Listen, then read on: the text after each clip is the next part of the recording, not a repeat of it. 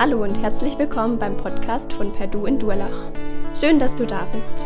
Wir wünschen dir, dass Gott die nächsten Minuten gebraucht, um zu dir zu sprechen. Viel Freude dabei.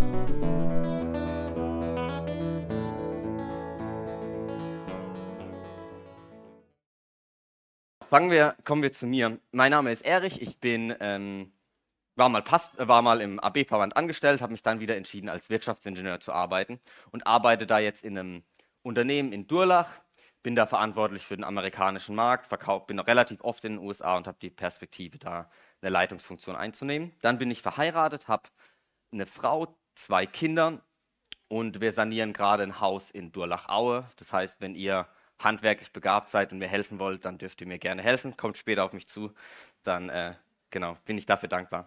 Und das dritte von mir ist äh, die Kirche. Ich bin Kirchengründer in der Fächerkirche. Das ist ein Kirchengründungsprojekt, das von euch auch unterstützt wird. Jonathan Egger ist da der Pastor, den kennt ihr vielleicht. Ähm, genau, und da habe ich die Rolle, keine Ahnung, man wird wahrscheinlich sagen, ich bin so ein Gemeindeleiter in der Rolle. Wir sind keine klassische Gemeinde, von daher ist es nicht ganz so, äh, nicht ganz so vergleichbar, aber ich wäre Gemeindeleiter dort. Genau, als Perdu seid ihr gerade in einer Serie über, das, über die biblische Person von Josef. Und 15 Kapitel lang geht es um Josef euer Thema war auch, steht da jetzt nicht, aber Josef, irgendwas mit Träumer. Herr der Träume, irgendwie sowas. König der Träume, König der Träume. Und dann in diesem Bericht irgendwann kommt diese Geschichte mittendrin. Komplett verstörend, komplett wild. Ähm, und wie so aus dem Nichts. Wie aus dem Nichts kommt diese Geschichte. Und dann liest man weiter und dann kommt Josef und Potiphar. Auch total verstörend. Nächste Woche hört ihr darüber die Predigt. Aber beide Geschichten sind maximal verstörend. So verstörend, dass, wenn er sagt, Gottes, Gottes Segen für die Predigt, dass ihr anfangen müsst zu lachen, weil ihr denkt, was für eine kranke Geschichte.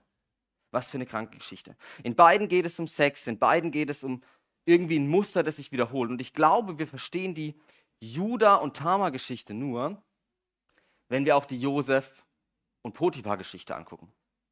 Ich glaube, nur dann können wir das verstehen. Beide sind komplett wild, komplett verstörend, aber irgendwie doch ähnlich. Ähm, und ich würde jetzt gerne einen Vorgriff machen auf nächste Woche und ich werde hoffentlich nicht zu viel vorwegnehmen, aber ich würde die Geschichte einmal durchgehen. Kannst du das an die Wand werfen? Genau, weil die Geschichte sehr, sehr ähnlich ist. Also, Josef, ich probiere es nur zu wiederholen. Josef wird von seiner Familie verkauft. Er kommt weg in ein fremdes Land.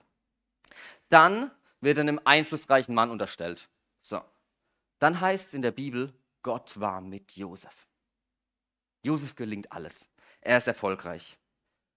Irgendwie findet ihn aber die Frau des Chefs heiß. Die will Sex mit ihm. So. Und dann ist das Krasse, dass sie ihm täglich Sexangebote macht. Jeden Tag neu. Schlaf mit mir, schlaf mit mir. Doch Josef blockt jedes Mal ab. Er sagt, ich will nicht gegen meinen Chef und gegen mich gegen meinen Chef und gegen Gott versündigen. Er sagt, nee, und irgendwann packt ihn diese Frau und sagt, du hast jetzt Sex mit mir. Aber Josef flieht. Und dann lügt die Frau ganz dreist. Sie verleumdet Josef. Und die Folge ist, dass Josef ins Gefängnis geworfen wird. Und im Bibeltext heißt es dann, Gott war mit Josef. Stopp mal. Josef, du kannst ein paar Mal weiterklicken. So, Josef wird ins Gefängnis geworfen, das war's. So, und dann heißt es, Gott ist mit Josef. Also er wird ins Gefängnis geworfen und da heißt es, Gott ist mit Josef. Er macht alles richtig und es geht ihm richtig scheiße. So, und dann kommt Judah direkt davor. Das, was ihr jetzt gerade gehört habt. Und die Geschichte ist erstaunlich ähnlich, nur komplett anders. Also, Judah verlässt seine Familie freiwillig. Josef wurde verkauft. Der musste weg. Und Judah denkt sich, ich verlasse meine Familie, ich gehe weg aus einem fremden Land. Und das war damals ein Affront. Der hat mit seiner Familie gebrochen. Man blieb bei seiner Familie. Der Mann blieb bei seiner Familie. Und Judah sagt, mit der Familie will ich nichts mehr zu tun haben. Er bricht mit seiner Familie. Dann geht es weiter. Er nimmt sich eine Kanaaniterin zur Frau. Das sollte er nicht machen. Es war eine ungläubige Frau. Er sollte eigentlich eine gläubige Frau heiraten.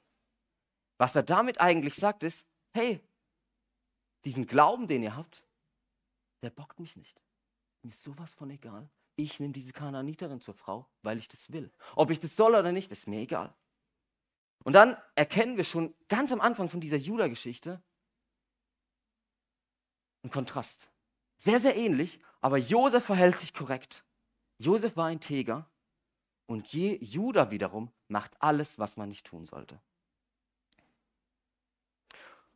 Und dann bekommt Judah drei Söhne. Und da heißt es aber, und das ist sehr, sehr erstaunlich in Vers 7, das passiert ganz, ganz selten, dass Gott so direkt wertet. Gott wertet die, das Verhalten der Söhne negativ. Gott gefällt nicht, was diese Söhne tun. Also während Gott mit Josef war, bewertet Gott die Kinder des Josefs als negativ. So, und dann heiratet der erste Sohn Tamar. So, er heiratet Tamar. Ähm, der Sohn stirbt. Wir wissen nicht warum, aber es muss irgendwas gewesen sein, weil da heißt es auch wieder, Gott hat es nicht gefallen, wie dieser Mann war. So, und Gott lässt ihn sterben. So, und jetzt müsste der zweite Sohn die Schwagerehe vollziehen. Die Schwagerehe war ein Konzept der damaligen Zeit ähm, zum Schutz. Also, wenn die Frau keinen Sohn hätte, hätte sie niemanden gehabt, der, sie, der sich um sie kümmert. Sie hätte als Prostituierte arbeiten müssen, sie hätte sich durchbetteln müssen, keiner hätte sie versorgt. Sie wäre mittellos. Die wäre komplett am Boden. Und deswegen gab es dieses Konzept der Schwagerehe, dass sich jemand anders für sie einsetzt, dass sie dann einen Sohn kriegt und dass dieser Sohn sich irgendwann um seine Mutter kümmern kann. Aber dieser zweite Sohn vollzieht die Schwagerehe auch nicht.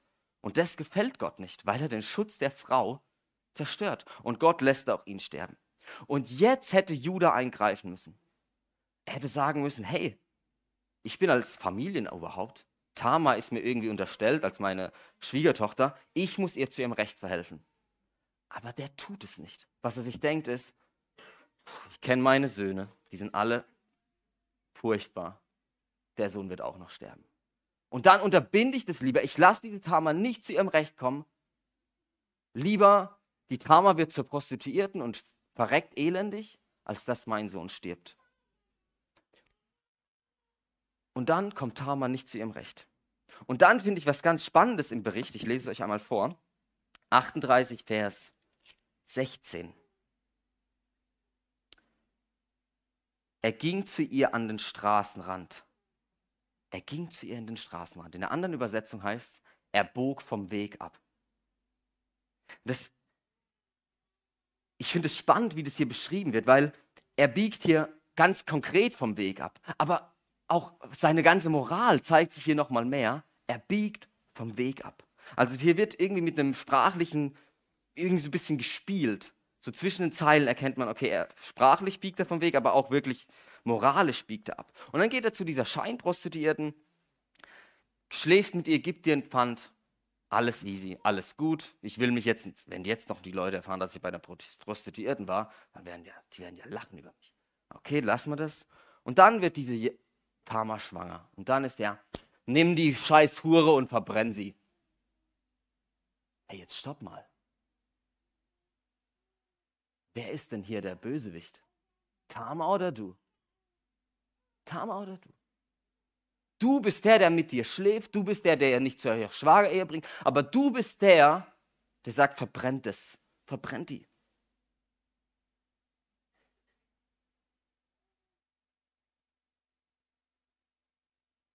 Du bist vom Weg abgebogen, Judah.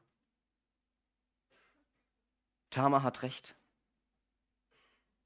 Und das Krasse ist, was dann passiert, aus dieser Beziehung von Judah und Tamar kommt irgendwann Jesus. Und dann, als ich das so gedacht habe, habe ich mir gedacht, das ist krank. Wir haben hier Josef, verhält sich korrekt. Und ihm geht's scheiße. Und wir haben Judah, verhält sich scheiße. Und ihm geht's gut.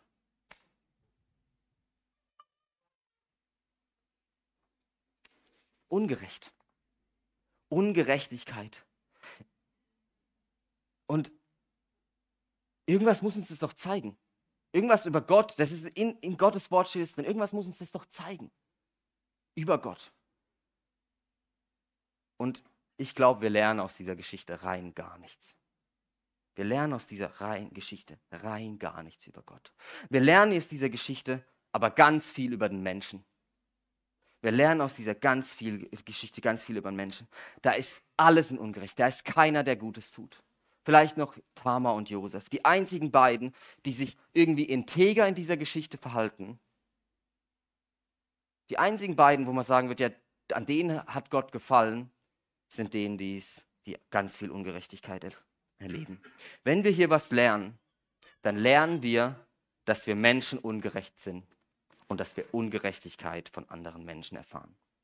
Meine drei Jahre alte Tochter und mein kleiner Sohn, beide werden ungerechte, Dinge tun. Die tun ja schon, also zumindest die drei Jahre alte Tochter tut viele ungerechte Dinge. Und sie wird auch viele ungerechte Dinge in ihrem Erle Ding, äh, Dinge erleben. Unsere ganze Welt, das ist das, was uns irgendwie der Text beibringt, ist voll von Ungerechtigkeit.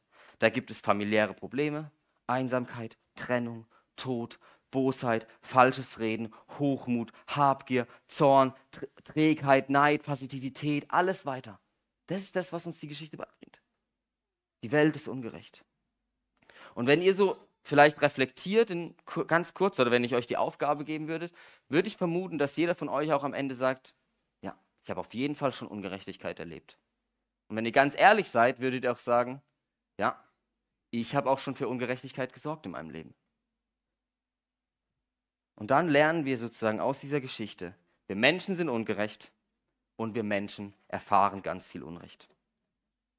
Das ist das, glaube ich, was der Judah und Tamar uns sagt. Die Welt ist ungerecht, wir sind ungerecht, wir erleben viel Ungerechtigkeit. Aber wenn wir uns, wenn wir die Bibel weiterlesen, dann lesen wir, dass das, was hier bei Josef und Judah passiert, dass das ein Muster ist, das später nochmal kommt, und zwar bei Jesus. Ihr werdet die nächsten Wochen die Geschichte von Josef angucken. Und ihr werdet sehen, dass die Tiefen in Josefs Leben erst der Anfang waren. Er wird irgendwann der mächtigste Mann Ägyptens. Er hat ganz viel Leid erfahren, aber schlussendlich macht Gott was Gutes draus. Am Ende von seinem Leben wird Josef sagen, ihr gedachtet es böse mit mir zu machen, aber Gott gedachte es gut zu machen um zu tun, was jetzt am Tage ist, nämlich am Leben zu erhalten, ein großes Volk. Wenn ihr den Josef-Bericht nicht kennt, werdet ihr in die nächsten Wochen äh, mitnehmen und werdet dann verstehen, warum er das sagt. Josef erkannte in seinem Leben, ja, Ungerechtigkeit kam irgendwie von Gott. Irgendwie kam die Ungerechtigkeit bei Josef von Gott. Aber er beschwert sich nicht über diese Ungerechtigkeit. Er versteht, dass unsere Welt so ist. Er versteht, dass er Ungerechtigkeit erleben wird und dass er ungerecht war. Aber er macht weiter, weil Gott mit ihm ist und weil er weiß, Gott wird es gut machen. Und bei Josef war es am Ende, er ist der mächtigste Mann. Und dasselbe ist auch bei Judah. Also, der Bericht geht nicht über Judah, aber wir werden irgendwann am Ende vom Bericht werden wir was ganz Interessantes lesen, weil wir lesen nämlich von einer Veränderung bei Judah. Also, hier hat Judah seine Familie verlassen. Er übernimmt seine Verantwortung nicht. Aber dann lesen wir in, äh, auch am Ende des Buches, da lesen wir über den Vater, der zum Ende seines Lebens nochmal einen Segen mitgibt. Und er sagt zu Judah, ein junger Löwe bist du gewesen, Judah. Durch Beute bist du stark geworden, mein Sohn. Er hat sich hingelegt, liegt ausgestreckt wie ein Löwe. Wer es wagt, so ein mächtiges Tier zu stören? Wer wagt es, so ein mächtiges Tier, zu stören? Das Zepter soll Juda für immer gehören und der Herrscherstab seinen Nachkommen. Also Juda ist irgendwie wieder zurückgegangen zu seiner Familie. Und wenn ich das hier lese, er hatte den Zepterstab von der Familie. Er hat auch scheinbar, und auch der Bericht zeigt es später, Juda übernimmt nämlich Verantwortung für seine Familie. Das, was er in dieser Geschichte über Juda und Tamar nicht getan hat, tut er irgendwann später. Hier übernimmt er keine Verantwortung. Und dann geht er durch diese Geschichte mit Judah und Tamar, sagt, okay, ich bin vom Weg abgebogen, ich gehe zurück zu meiner Familie. Ich gebe dieser Tamar das Recht, zu das sie hat. Und ich übernehme Verantwortung in meiner Familie. Das, was er hier nicht tut, tut er später. Hier wollte er seinen Sohn nicht opfern.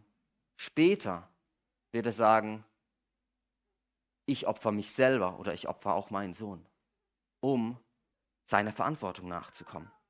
Er ist stark geworden, Judah, und er ist ein gutes Familienoberhaupt. Und deswegen glaube ich, dass wir aus beiden Geschichten zusammen Folgendes erkennen. Wir Menschen sind ungerecht und böse. Wir erleben deshalb auch Bosheit und Ungerechtigkeit. Aber Gott gedachte es gut zu machen. Und er lässt uns Menschen an diesem Gutmachen partizipieren. Er lese es bei Josef und ich lese es bei Judah.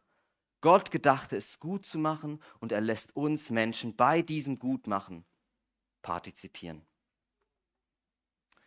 Und das Spannende ist, dass dieses Lebensmuster hier, dass wir das auch bei Jesus erkennen. Also, Jesus verlässt seine göttliche Familie. Dann lesen wir, dass der Teufel Jesus hier auf der Erde versucht, ähnlich wie Josef. Und dann lebt Jesus ein perfektes Leben, wieder ähnlich wie Josef. Und die Folge ist, die Folge ist, dass es ihm nicht gut geht. Aber er heilt, er predigt, er lebt Liebe, er erklärt, wie ein Leben in Fülle funktionieren kann.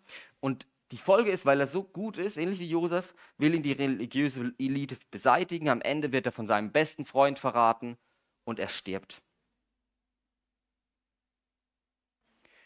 Und während Jesus da am Sterben ist, zerreißt der Vorhang im Tempel. Das, was sozusagen im Tempel damals gab es einen Vorhang, der hat das allerheiligste Gott getrennt von den Menschen. Das zerreißt, als Jesus stirbt. Und in dem Moment ist die Beziehung wieder da. Das heißt, was hier passiert, Jesus erlebt was ganz Schlimmes, ähnlich wie Josef. Aber er macht was Gutes draus. Er macht was Gutes draus, nämlich, dass wir am Ende mit Gott in der Beziehung treten können. Am Ende irgendwann, und darauf vertrauen wir, ist Jesus nicht nur gestorben und hat ein neues Leben geschaffen, in dem wir sozusagen errettet werden, sondern wir glauben auch, dass Jesus irgendwann wiederkommen wird und dieser mächtige Herrscher, als mächtiger Herrscher wiederkommen wird. Und das Spannende ist, dass das bei Judah schon gesagt wird. Ich habe nämlich vorhin einen Teilsatz weggelassen. Und zwar, als ich über Genesis 49 gesprochen habe, steht da nämlich noch über Judah, also er hat ein Zepter in der Hand, Judah, doch dann wird der künftige Herrscher kommen. Ihm werden die Völker gehorsam sein. Und das ist eine Prophezeiung auf Jesus. Judah hat irgendwie gelernt, jetzt bin ich ein guter Herr, ein gutes Familienüberhaupt. Er hat viel Mist zwischendrin gemacht, aber am Ende war er ein gutes Familienüberhaupt. Und dann heißt es, ja, und irgendwann kommt dieser Jesus. Noch nicht Jesus, irgendwann kommt dieser Mann und der wird der künftige Herrscher sein. Judah, du machst es jetzt ganz gut, aber irgendwann kommt der perfekte Herrscher. Und dieser zukünftige Herrscher, der Verantwortung übernimmt für seine Familie, ist Jesus. Jesus stammt direkt aus dieser Linie von Judah und Tamar ab. Er ist der, auf den hier hingewiesen hat. Jesus ist der perfekte Herrscher. Und dann lernen wir aus dieser Erzählung, die Welt bleibt so, wie sie ist. Auch als wenn wir irgendwie mit Gott unterwegs sind, bleibt die Welt so, wie sie ist. Wir sind gut, wir sind schlecht. Wir erleben Gutes und Schlechtes. So wie Josef, so wie Judah, so wie Jesus.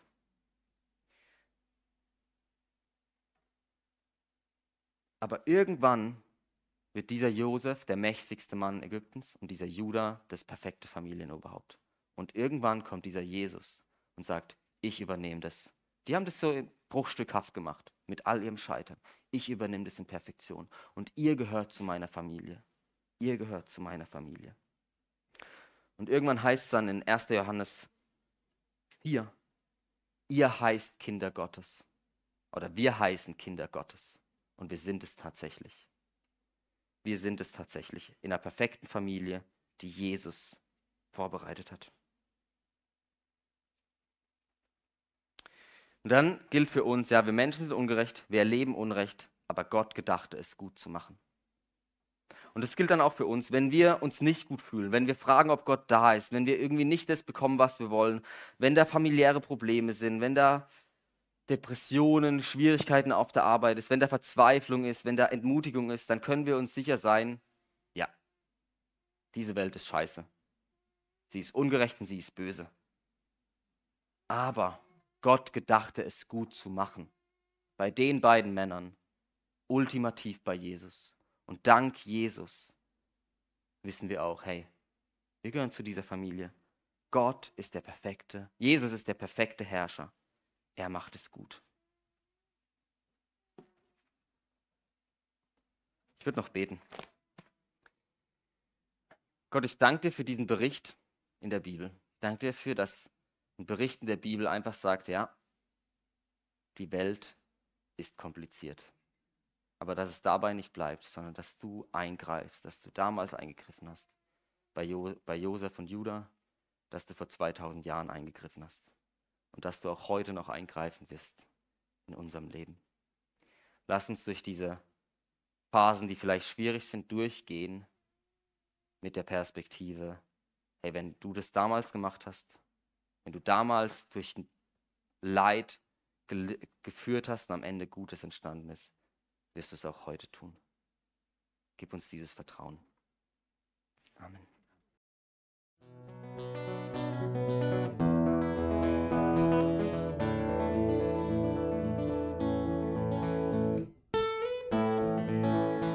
Wir hoffen, der Podcast hat dir weitergeholfen. Falls du noch Fragen hast, besuche gerne unsere Homepage unter www.per-du.church. Hier findest du alle wichtigen Infos zur Gemeinde und zum Glauben. Tschüss und bis zum nächsten Mal.